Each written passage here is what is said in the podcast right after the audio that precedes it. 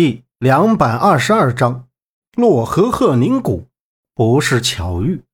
二，随后派出所的人就过来，老葛跟着派出所的人下了山，就一直没有回来。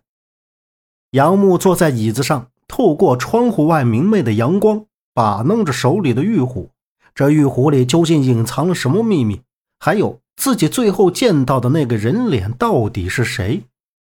杨木正想着。孟莎从外面走了进来，她身后没有其他人。杨木侧过身看着她。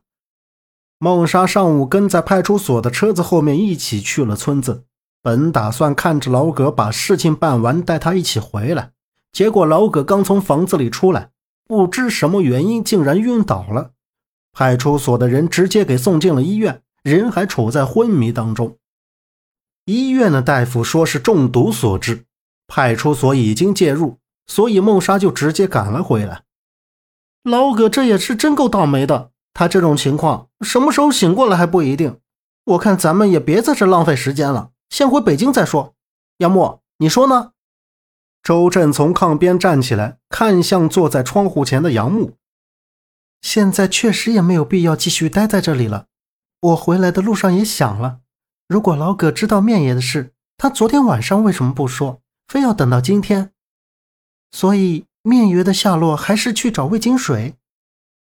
孟莎说着，背起自己的包，看着这两人一唱一和，杨木也就没有多说什么，摸了摸手里的玉壶，心里已经有了打算，扫着面前的两个人道：“那就先去河北去找小陈。”四个人简单收拾了一番，与惠恩高僧告别之后，开着老捷豹就下了山。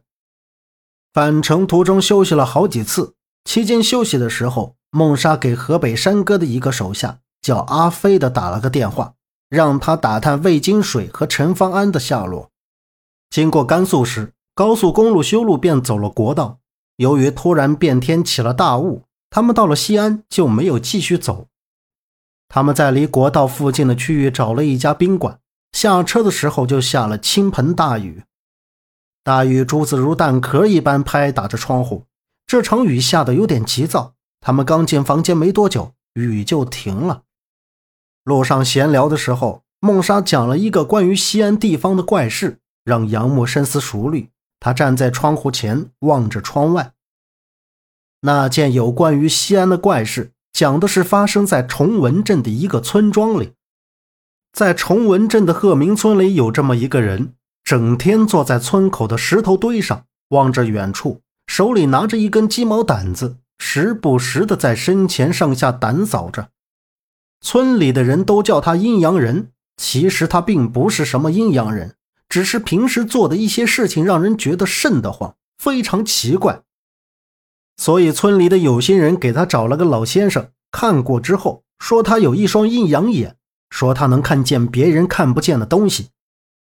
村里的人一开始七嘴八舌的，谁也不信。可是有这么一天，这个阴阳人大晚上的从他住的茅草屋里出来，手里提着一根木头棍子，朝着前院老王家的后墙拍打着。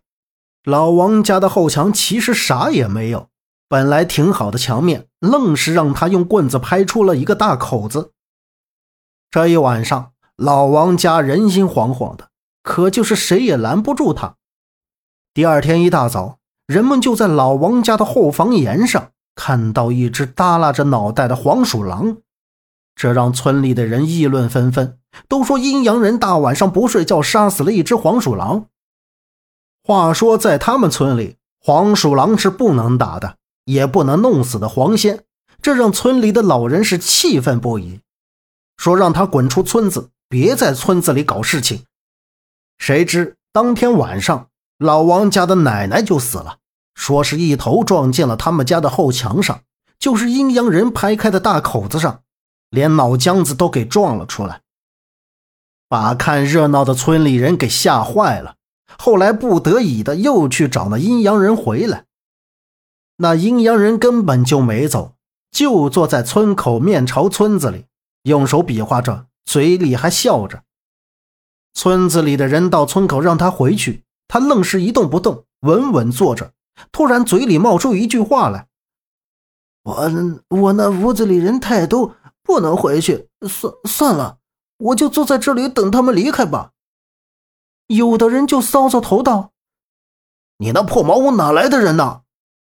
阴阳人说：“我我就是不回去，回去我命就没了。”那人一愣，突然笑道：“ 神经病啊，还真是个神经病了。”这时，阴阳人指着他，神神叨叨地说：“你别动，一会儿他就来找你了。”那人瞪着眼睛瞅着他，不屑的一挥手，就让其他人一起都回到村子里去了。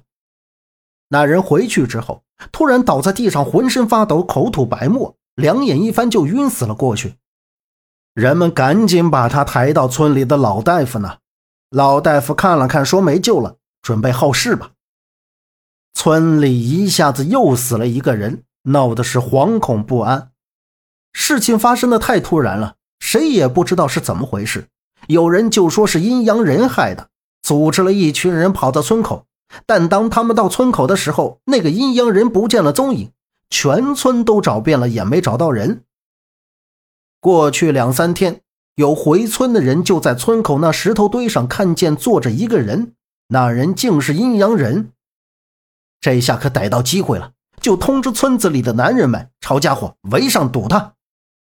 可谁知道阴阳人面色不改，稳稳坐在石头堆上，冲他们说：“嗯，你们要是还想死人的话，那就动手；但是你们要想村子里消停、平安无事，那你们就去找一个鸡毛掸子，要要带金黄色毛的那种，而且是从活鸡上取下来的毛。”村子里的人是面面相觑，这什么玩意儿？什么玩意儿啊？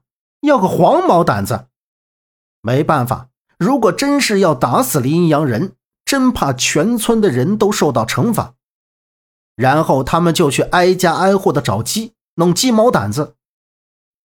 鸡毛掸子给阴阳人拿了过去，阴阳人就来回的在头顶上挥了挥，然后又冲他们要了一碗糯米。说每人手里抓一点，撒在自己家门口，然后还告诉他们十五晚上别出来，以后的十五都别出门。这天正是十五，月亮是又圆又高的挂在天空上。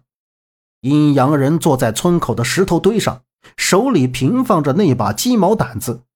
夜里十二点一到，他就挥起鸡毛掸子在身前来回的打扫着，一边扫着一边说：“嗯。”进去之后不要踩庄稼，不要进人家门，不要吃家里的畜生。每隔一段时间，他就挥起鸡毛掸子。